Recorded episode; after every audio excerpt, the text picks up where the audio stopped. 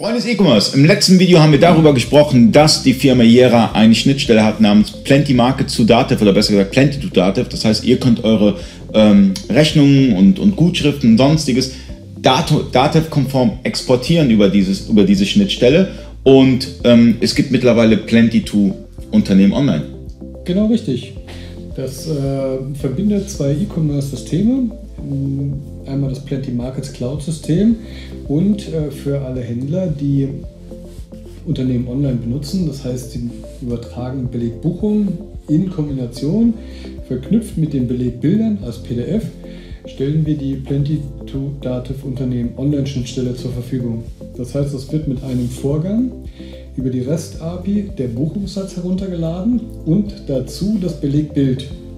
Die Schnittstelle verknüpft beides kontiert die Buchung richtig und erzeugt eine äh, Datei, äh, eine große ZIP-Datei, wo alles drin ist, die dann mit dem Belegtransfer ins Unternehmen online übertragen wird.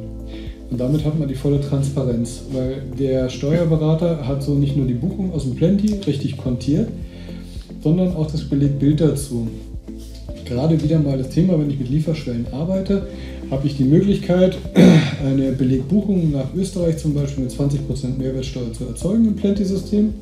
Das Belegbild kommt dazu, sodass der Steuerberater nachher in seiner Dativ-Buchhaltung sehen kann, das ist ein Beleg nach Österreich, der hat 20% Mehrwertsteuer, kann sich den Beleg dazu angucken und muss nicht anrufen, um nachzufragen, warum der Beleg jetzt mit 20% Mehrwertsteuer geschrieben wurde. Bei Österreich ist das noch einigermaßen transparent, aber wenn ich dann mit Pan-EU-Systemen mhm. arbeite, dann habe ich natürlich unterschiedlichste Lieferlandkonstellationen, die ich auf diese Weise gut dokumentieren und äh, dem Steuerberater auch ohne Rück dass er Rückfragen stellen muss, äh, zur Verfügung stellen kann. Okay, und das ist komplett revisionssicher dann auch?